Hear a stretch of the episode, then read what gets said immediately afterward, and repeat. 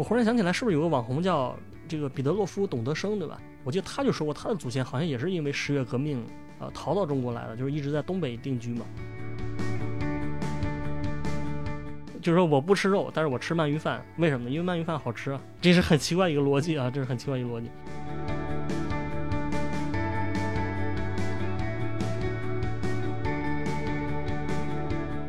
就是这是炸猪排赋予现代人的一种呃这个心灵慰藉啊，一种尊严感。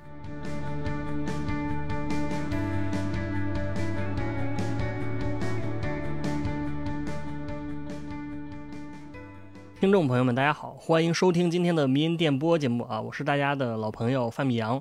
今天呢，我们来聊一个话题啊，这话题是不光是有意思，而且可能还很好吃啊，就是炸猪排。听起来咱们就是越来越不像一个商业和设计的节目了，就我感觉这个越来越像美食节目了。那我在做这期节目之前呢，我想了一个特别好的一个名字，就是叫《哈布斯堡与上海猪排》啊，或者是《奥匈帝国与上海猪排》。但是最后我可能不一定会用啊，我也不知道最后用什么名字。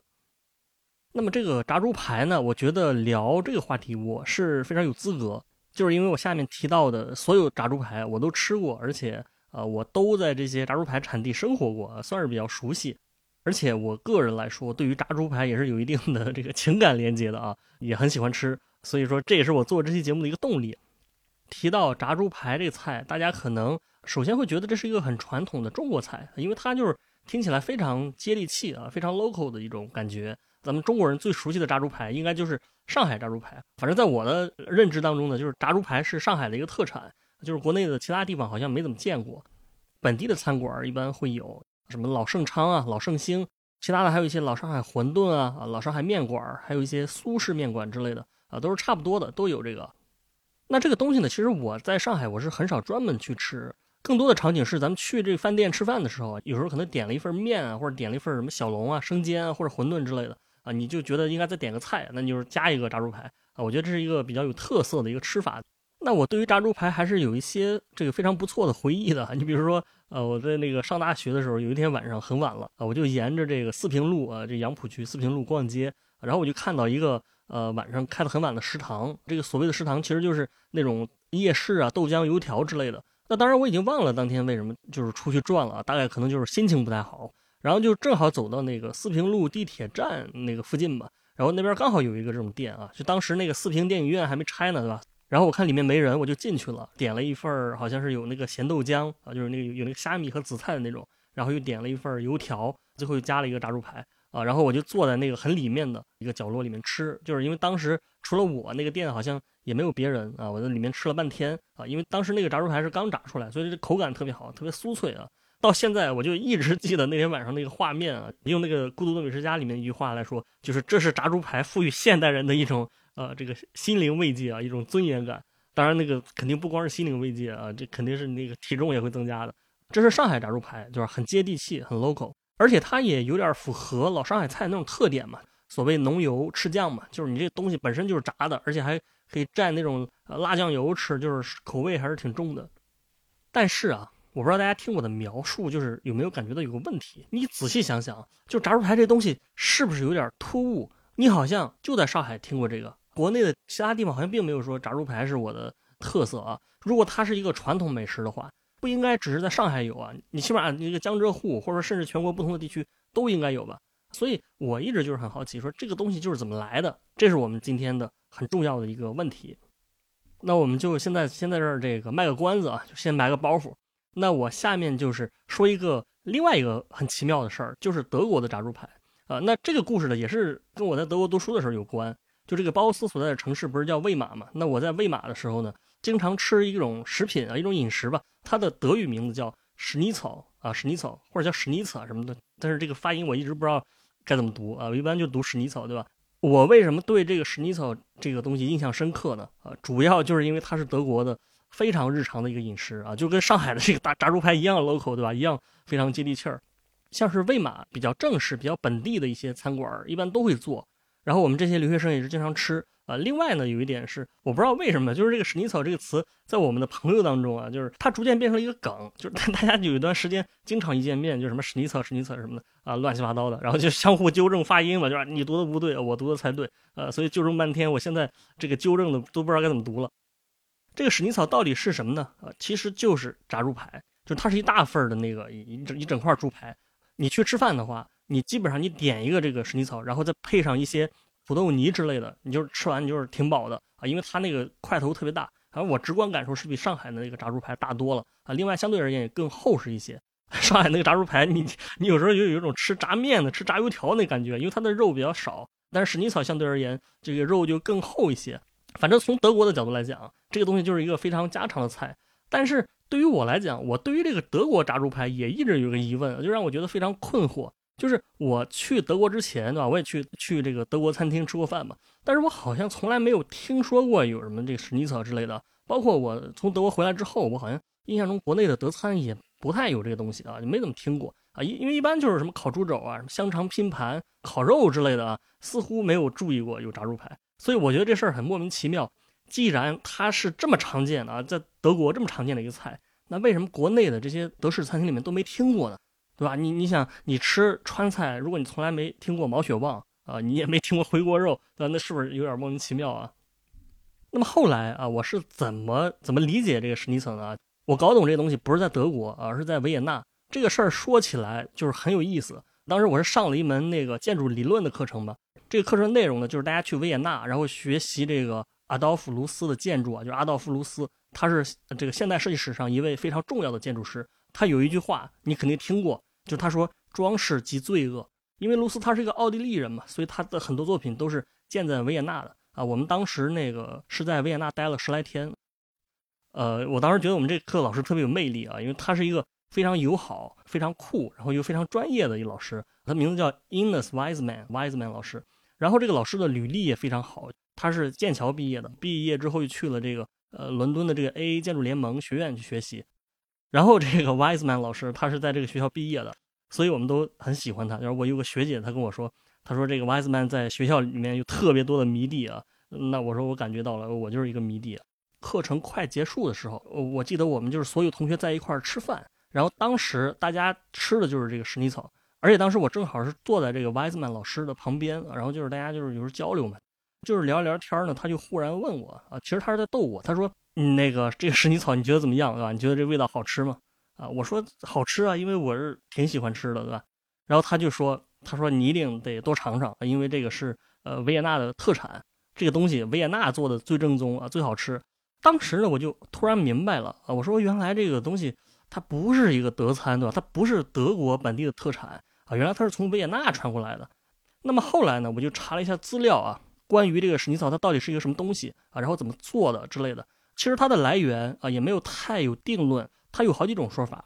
有一个流行的说法是说，这个东西是哈布斯堡王朝的时候啊，就是一个将军从意大利的伦巴第地区带过来的，就带到了维也纳啊。因为这个以前这个奥地利和意大利的北部，它都是属于这个哈布斯堡王朝的势力范围啊。所以说，这个将军他是在意大利发现了什么炸牛排啊，然后就带到了维也纳啊，后来又改良成了炸猪排。这个说法的流传范围是比较广泛。而你看一些。中文资料里面，它基本上都是这么介绍的。但是我查了一下英文资料呢，呃，我发现这个说法好像也不是那么确定，没什么依据，可能就是说已经被推翻了啊。因为这个维也纳史尼草这个概念，最早好像是一九六九年啊才出现的，它是在一本那个美食指南的书籍里面，然后上面提到这个将军之类的，那正式的历史记载里面也完全没有这个人啊，所以我觉得这个说法可能就类似于什么乾隆下江南啊，可能是假的。也就是说，这个东西怎么来的，它可能有点复杂。当然，源自于炸牛排本身这事儿是真的。而且，这个史尼草这个词儿，它严格来讲，并不是说应该翻译成炸猪排啊，应该是炸肉排，因为它确实也是呃，也包含着那个牛排。你本身裹着面来炸肉这个东西，应该不算是太难想到啊。就是可能很多地方都有类似的做法吧，只不过到了二十世纪呢，它传到维也纳之后，就大家才把这个东西给固定住了，它变成了一种文化特色美食。然后你可能说了，你说你在这儿这个掰扯半天，这个东西跟这个上海炸猪排到底有什么关系啊？他们两者之间有什么关系吗？你在这儿说这个？那我想说的就是，这个上海的炸猪排，其实就是从我说的这个维也纳史尼策传过来的。那这是怎么回事呢？这个就还得说到老上海有一个西餐厅啊，它叫德大西菜社。那这个餐厅是一八八七年的时候就有了，而且它到现在也还有。就你可以在大众点评搜一下啊，这个上海人之所以有吃炸猪排的习惯，其实就是跟这个德大西菜社有关。那么这个西菜社呢，它说起来也是挺有意思的啊。就是刚才说，它是一八八七年的时候，本来是一个德国人在上海的这个四川北路开了一个肉。这个肉铺的名字它是叫做 Cosmopolitan Butchery，Butchery 就是肉铺的意思嘛。然后这个 Cosmopolitan 它的英文意思咱们知道是国际性、世界性，是吧？就说这个肉铺它是有种世界性的精神在里面。当然，这个是因为跟它的经营内容有关，就是说它除了卖肉之外，它也附带开了一个餐厅。然后这个餐厅主要是卖德餐，除了德餐之外，它还卖法国菜、法国菜、法国菜、意大利菜，还有日本菜等等，就是各地的都有。所以它的这个菜品的这个这个内容的产地吧，就确实挺 cosmopolitan 的啊，这是非常多样化。那么到了一九一八年之后，这时候这个肉铺已经开了三十年啊，就是他虽然生意很兴旺，但是他遇到了一个历史的进程，就是遇到一个历史大事儿。这个大事儿就是第一次世界大战，这个一战对这个肉铺产生了一个不可逆的影响啊。后来它就影响到了上海人吃炸猪排的习惯。那么我们知道，这个一战是德国战败了。然后不知道什么原因呢，这个肉铺的老板就回国了，因为他是德国人嘛。然后他就把这个餐厅卖给了一个中国商人啊，这个中国商人叫做陈安生。陈安生呢，他当然是看中了这个店非常有发展潜力啊，所以就对吧，花钱给盘了下来。他盘下来之后呢，就是把这个店名从肉铺改成了饭店，就是叫做 Cosmopolitan Restaurant。然后这个中文名字就是叫做德大饭店啊，德大就是德国的德啊，大小的大。那关于德大这个词的来源呢，有两个说法，一个是字面意义上的，因为它主要供应的是德国大菜啊，就是德国大餐嘛，所以德大。另外还有一个说法就是比较有文化，说这个陈安生是从《尚书》里面找一个名字，因为在《尚书君臣》里面有这么一句话，说有忍其乃有纪啊，有容德乃大。有忍就是有忍耐精神，做事才能成功啊，你要有宽广的胸怀，你的德性才能够变大。这个其实就跟那个林则徐说那什么海纳百川，有容乃大，对吧？壁立千仞，无欲则刚，这是这一个意思啊。呃，但是林则徐因为他比较有文采，所以他这句话流传的可能更广，对吧？其实林则徐他说过很多话，你比如什么“苟利国家生死以，其因祸福必趋之”，啊，这个也是这个林则徐说的，对吧？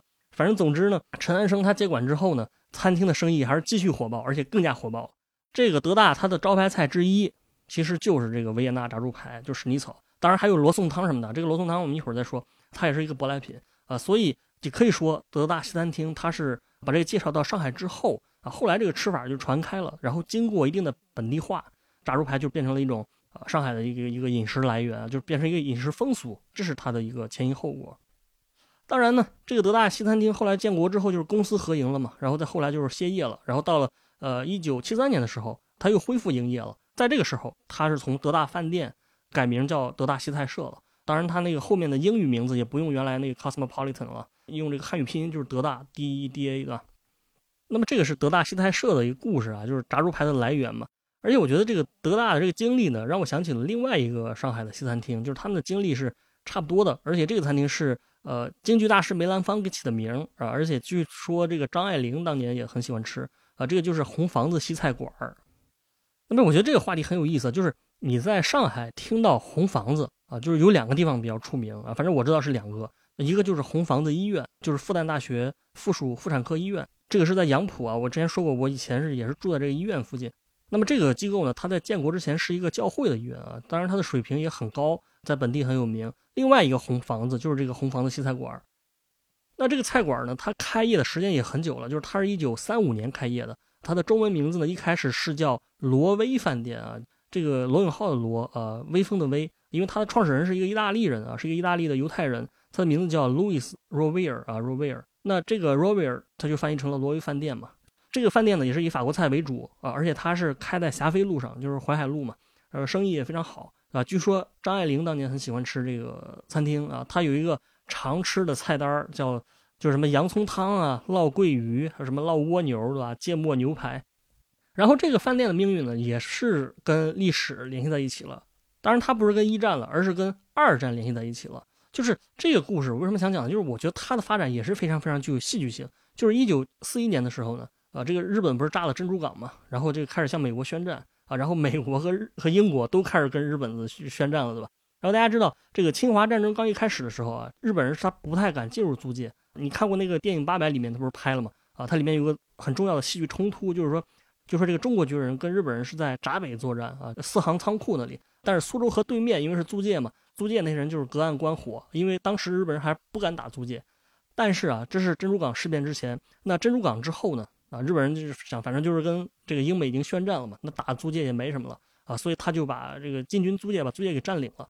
然后当时日本不是跟纳粹德国有合作嘛，然后这个希特勒就让日本人这个 抓那个呃上海租界的犹太人，所以我刚才说了，这个罗威饭店的老板就是犹太人啊，所以日军就把他给抓起来，然后关到集中营里面了，而且一口气给关了四年啊。你想这种情况下，这饭店肯定荒废了嘛。后来直到一九四五年啊，日本战败了。这个老板就又被放出来了，又继续开这个餐厅，而且他给这个餐厅起了一个新的中文名字，叫喜乐意啊，就是喜欢的喜，呃，乐意的乐意。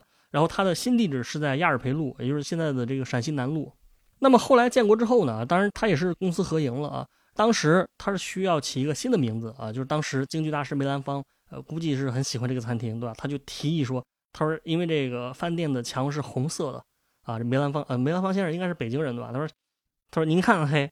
这饭店的墙是红色的，所以很有特点啊，所以就不如叫红房子，它就改名成了这个红房子西菜馆。而且这个建国之后呢，这个红房子它发生的很多事儿都是跟国家大事有关的啊。你比如当时的上海这个市长陈毅，他就是特别喜欢来这儿吃饭，因为陈毅他是在法国待过嘛，啊，他应该喜欢吃法餐，包括更高层次的领导都曾经夸奖过这个红房子啊，这个我就不多说了。那么到了七十年代，红房子就改名成了这个红旗饭店。当时大家可能是觉得西餐是带有意识形态的因素，对吧？啊，所以就改成做中餐了。然后直到一九七二年啊，尼克松访华去了上海，你想人家这个美国总统大老远跑了一趟，你得给人家做点西餐吃，是吧？你不能整天吃这个中餐。所以红房子就又开始做西餐了，对吧？就是说你现在这如果去红房子吃饭，因为这个餐厅还在，你吃的就不是饭，对吧？你吃的是历史啊，你吃的是什么张爱玲，对吧？这个梅兰芳啊，陈毅啊，什么尼克松啊，尼克松。说到这儿呢，我想聊另外一个跟张爱玲有关的上海品牌，这个我相信大家会更熟悉一些，就是凯司令，就是凯司令西点房嘛。那么实际上呢，凯司令这个牌子，它也是在建国之前成立的，而且它的成立也是跟一个历史事件有关，呃，就是北伐战争。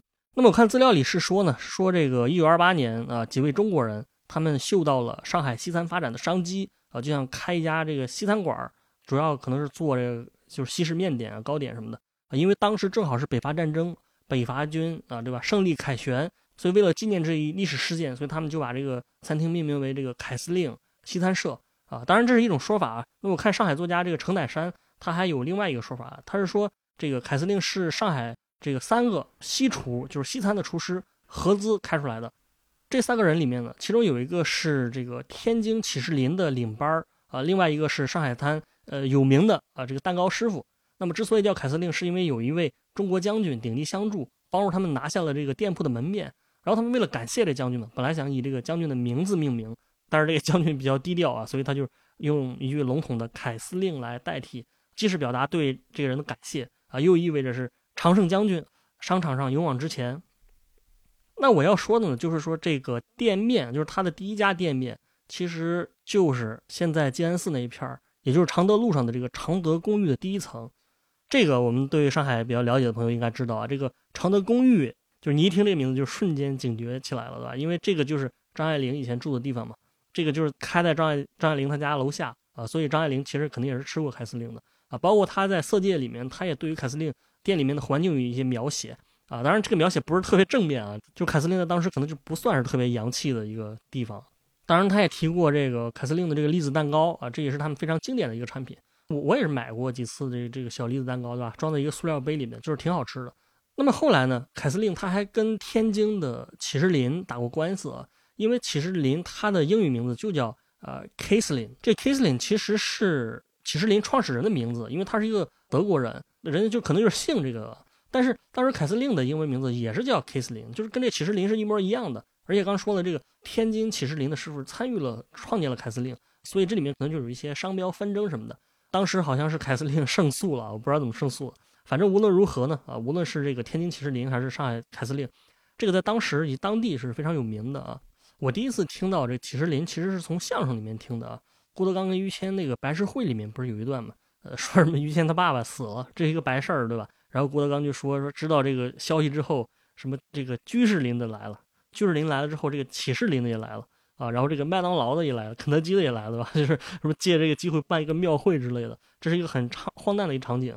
那真实的凯司令呢，就是在建国之后，他也是收归国有嘛，七十年代还改名叫什么凯歌食品厂，陈凯歌的凯歌啊，但是后来他又恢复了原名，就是现在的这个。那除了这炸猪排和蛋糕呢？啊，我想说的是罗宋汤，因为罗宋汤跟炸猪排是一个性质的，就是它也是从国外传过来的，而且它这个也是跟一个历史事件有关，就是 这个历史事件就是十月革命啊。那么罗宋汤本来是俄罗斯的一道菜，对吧？当然也有说是乌克兰的，反正就是说这个泛斯拉夫地区的这么一道菜。然后一九一七年的时候，俄国不是十月革命嘛，就是这个列宁带着这个布尔什维克和革命群众建立起了苏维埃政权。当时这个事情发生之后呢，那很多俄国本地的这个什么地主啊、贵族啊、资本家之类的，就选择逃离了这个俄国。革命不是请客吃饭，你想这个沙皇他们全家都被杀了，这这后果还是挺严重的。所以说这个很多那个俄国人当时就是逃到了上海。我忽然想起来，是不是有个网红叫这个彼得洛夫董德生，对吧？我记得他就说过，他的祖先好像也是因为十月革命啊逃到中国来的，就是一直在东北定居嘛。只不过他去的是黑龙江。但是这些润出来的俄国人当中呢，就是很多也是逃到了上海。据说当时一共有两万五千多人啊，然后这些人有的肯定就是说，呃，开餐馆嘛，然后就把罗宋汤带了中国啊。因为你听这个罗宋这个名字，它的发音是不是跟这个俄罗斯的这个英语名字有点像啊？就是就是这个 Russia 或者说 Russian 这个罗宋呢，其实是上海话对于这发音的一种翻译啊。懂上海话的朋友你可以读一读，应该是差不多的对。后来呢，这个菜当然也是经过了一定的改良，就比如它是用中国本地的娃娃菜代替了原来的那个呃甜菜，酸甜的程度也更本地化了。就是罗宋汤呢，比原来的应该是更甜一些。所以总结来说，就是说十月革命一声炮响，那不但给中国送来了马列主义，而且还送来了罗宋汤。其实还有一个特别有名的上海品牌，也是跟十月革命有关，而且这个品牌也是很有名，就是你只要去淮海路逛过街。我相信你肯定见过，而且肯定知道，这个品牌就是哈尔滨食品厂。我不知道大家这个看到这个店的时候是不是有点困惑，就说为什么上海会有一个哈尔滨食品厂呢？因为这两个地方八竿子打不着啊，对吧？这个一南一个南一个北啊，离得也很远，怎么回事呢？其实这个就是跟十月革命有关。哈尔滨食品厂的创始人啊，他是一个山东人，叫做杨杨冠林。那么这个杨冠林呢，他是一个糕点师啊，就是俄式的糕点师，就俄国那个糕点。那他曾经在这个海参崴就学习俄式糕点，学成之后呢，他就去了哈尔滨发展啊，所以他这方面的水平应该是挺高的。十月革命之后呢，这个杨冠林他就突然觉察到了一个事儿，对吧？他说这个很多俄国人逃难来了哈尔滨，而且也有很多人逃难去了上海，对吧？他想这个上海这个 大城市的大城市当然哈尔滨当时应该也是一个大城市，他说这个上海发展机会应该比较多啊，所以他看中了这个看到了这个历史的节点，他就他也跑去上海发展了。他来了之后。就在上海这个开了一个面包房，当时这个面包房它起名叫，我觉得很有意思，叫福利面包房，对吧？福利啊，就是过来给上海的家人们发福利的，对吧？是 福利面包房。那么这个面包房开起来之后呢，因为它经营的一直比较好，然后生意就是很不错，然后在上海的名声一下就打开了，对吧？然后后来当然国有化之后，它这个店的名字就改成了上海哈尔滨食品厂啊，就所以说你看这个店也是快有一百年了啊。这里我多说两句，就是。不光是这个店啊，其实很多上海老字号的历史可能都有一百年，或者说至少大几十年了啊。你比如说什么杏花楼啊，卖青团对吧？它是一八五一年创立的啊。然后老正兴啊，是一八六二年。然后这个沈大成糕点，它是一八七五年创立的。然后这个南翔馒头店啊，南翔这个很有名啊，它是一九零零年的啊。还有这个先德来是一九二一年的，大湖春是三二年的。这个大湖春的这个咖喱牛肉粉丝汤，咱们讲那个英国女王与河南拉面那期的时候聊过，对吧？反正这一类的老店呢，它的历史都挺长的。这个大家感兴趣可以去多了解了解。啊，这是关于上海的一些美食和品牌啊，啊，咱们聊了挺多的。那么最后呢，我想说回来这个炸猪排的，咱们还是跑火车对吧？最后还是得回到这个炸猪排。那么我想再说一下日本的炸猪排啊。就我个人的口味而言呢啊，就是如果我比较一下德国的这个维也纳的这个史尼草，还有这个还有这个上海炸猪排，然后还有日式炸猪排，其实我觉得我最喜欢吃的应该是日式的。这个吃过的朋友应该知道，就是首先呢，是因为这个日式炸猪排它的肉就是肉比较多，因为是炸肉嘛啊。你想，我刚才说这个上海炸猪排，我觉得肉比较少，有一种吃油条的感觉。然后维也纳的那个炸猪排，它是稍微的肉是多一些啊，但是它还是没有日式的这种多，因为日式的是厚切的，就是它切的很厚，肥肉和瘦肉混合的感觉，汁水什么也挺丰富的，就是口感口味都特别好。那英国女王那期咱们也聊过，说日本咖喱。跟上海咖喱其实它是出自于同一个地方，都是从英国传过来的。那么这个炸猪排，它俩的关系也是类似。就是如果你一定要分个类的话，我觉得这个日式炸猪排啊，有点类似于上海炸猪排的表兄弟，因为他们都是起源于欧洲，就是日本的这个也是起源于欧洲啊。刚才说上海这个其实是维也纳炸猪排，然后这个日本这个是混合了法式的猪排和维也纳的感觉。所以说嘛，这个炸猪排跟咖喱饭一样，就是它被日本称为三大洋食啊，洋就是西洋的意思。对吧？就是咖喱饭、炸猪排和可乐饼，也就是说，咱们这个听起来就是挺都挺 local 的，但是这三个东西其实都是从欧洲传过来的。那么，炸猪排之所以能传到日本，其实这个不是因为日本人爱吃肉，而是他们不爱吃肉的一个结果。那么，日本呢，在明治维新之前啊，就是他是他的国民是不习惯吃肉的，就是他是习惯吃素，普遍不怎么吃肉。当然，这个不吃的类型基本上就包括了咱们现在常吃的各种家禽、家畜，对吧？什么鸡、鸭、鹅、猪、牛、羊，几乎都不吃。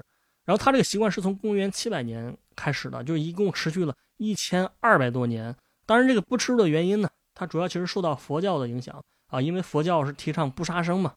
他这个不吃肉也不是特别严格，反正我是一直有问号的，我头顶泛起三个问号。为什么呢？因为实际上他们虽然不吃肉，但是他们是吃鱼肉的，就是各种鱼都吃。对吧？就是他觉得这个吃鱼不算吃素啊。我觉得这个行为，这个逻辑，在我看起来有点奇怪的啊。你说你不吃肉，你就算了，但是你吃鱼，你这什么意思？你是不把这个鱼的肉当肉吗？啊，我我觉得这是一种 对对鱼类的歧视，是吧？因为鱼的肉也是肉嘛。这个让我想起了以前这个看过乔布斯的一个描写，就是说乔布斯他是声称自己是一个素食主义者，我是素食主义者，我从来不吃肉，我很高尚。但是呢，如果这个饭店里面有鳗鱼饭的话，我就会吃的哈。就是说我不吃肉，但是我吃鳗鱼饭，为什么？因为鳗鱼饭好吃啊，这是很奇怪一个逻辑啊，这是很奇怪一个逻辑。总之来说呢，就是日本在明治维新之前是不怎么吃肉，但是明治维新打开国门之后，他开始跟这个西方接轨嘛，对吧？因为西方文明是吃肉的，所以明治天皇就下了一道命令啊，就是说提倡大家都吃肉啊，这个吃肉可以什么强国保种、强身健体之类的。但是啊，但是这事儿你想，就虽然他是下了命令，但是对于普通人来说，他肯定很难接受啊，因为你这是上千年形成的一个饮食习惯，即使你理智上说应该吃，但是你身体的习惯也接受不了啊啊！就像咱们很多中国人不喜欢吃这个芝士一样，那遇到这种情况该怎么办呢？啊，这个你想想，其实就跟这个正宗的罗宋汤太酸了，上海人受不了，应该怎么办啊？或者是郑州的羊肉烩面太腥了啊，这个上海人还是受不了，应该怎么办？啊，都感感觉啊，感觉这个上海人好像什么都受不了啊！我只是举个例子啊。呃，我是意思说，如果这个东西你不喜欢，那你还必须得吃，那你就只能想办法，就是改良它的口味。比如你刚才说罗宋汤到上海之后更甜了啊，然后这个羊肉烩面是加了咖喱来掩饰它的腥味儿。那其实日式的炸猪排，它就是日本人对于猪肉的一个改良的一个结果。那么日本的炸猪排呢，最早是出现在1895年，就当时有一家店叫做炼瓦亭啊，这个炼是呃一火字旁淬炼的炼，然后瓦是砖瓦的瓦，对吧？然后这个亭是亭子的亭，那这个店当时是引进了这个西方的炸猪排，但是呢，他们就想就觉得说这个普通的炸猪肉，这个是这个老日本就是不好接受是吧？然后他就心生一计了，他说我可以用炸天妇罗的方式来炸猪排啊，因为这个欧洲的这个史尼草这些东西，它是一种浅油炸，就是类似于煎炸，就你不能把肉放在油里面太深啊，当然你本身也不能放那么多油，呃，跟煎差不多，但是。天妇罗是一种深油炸，deep fat frying，就是你得放很多油，然后你东西是沉浸在油里面的啊。所以说，练瓦亭他就试着用这个深油炸来炸猪排啊，就是其实就相当于炸了一个猪肉版的天妇罗是吧？这天妇罗炸猪肉，然后他就说这个深炸的这效果还不错。当然呢，他还有其他方面的改良，就是这个炸猪排为了让它更好的入味啊，他在猪排上就撒了什么盐啊、胡椒啊什么的，然后裹上小麦粉啊、鸡蛋液、面包粉啊，然后这个深炸。吃的时候呢，一般是切开，就切成一块一块的。这个其实跟上海炸猪排一样，因为上海也是切开的啊。我觉得这个可能是它可能是为了用筷子比较吃着比较方便嘛。因为维也纳的炸猪排是整块上来的，因为你这西餐本来就有刀叉嘛，你可以直接切在盘子里切。另外呢，日式的炸猪排，呃，还会上很多什么甘蓝菜啊，什么东西啊，就是这个东西可能是为了解腻的。然后它有酱汁，你可以蘸着吃。反正经过这一系列操作，对我忘了说，这个后切啊，也是它的一个改良的一部分，就是可能也是为了口感什么的啊。反正经过一系列的这个操作之后呢，这个炸猪排就开始被日本人所接受了，然后就形成了现在的这个日式猪排饭。其实这个发展过程跟那个日本的咖喱饭是挺像的。而且我得说一句，说这个练瓦亭这个店现在还在经营，它的地址就是在东京的银座附近啊。这个大家下次去日本旅游的时候可以去尝一尝啊。不过这个 不。不过这个去日本旅游，短时间内你就别想了，这个感觉不是太现实啊！就好好在家待着吧，好吧？这个是我们从这个炸猪排聊到了上海的一个品牌啊，然后就聊到了这个日式的炸猪排。这期节目是比较杂，对吧？不是基于一个非常固定的话题，但是我觉得这些也都挺有意思的。就是尤其是你如果在上海生活的话，我是反正会经常对这样一些品牌啊，对什么东西感觉很好奇啊，然后大家多了解了解没坏处，是吧？好吧。这个就是我们今天的迷音电波节目，感谢大家收听啊，我们下期再见。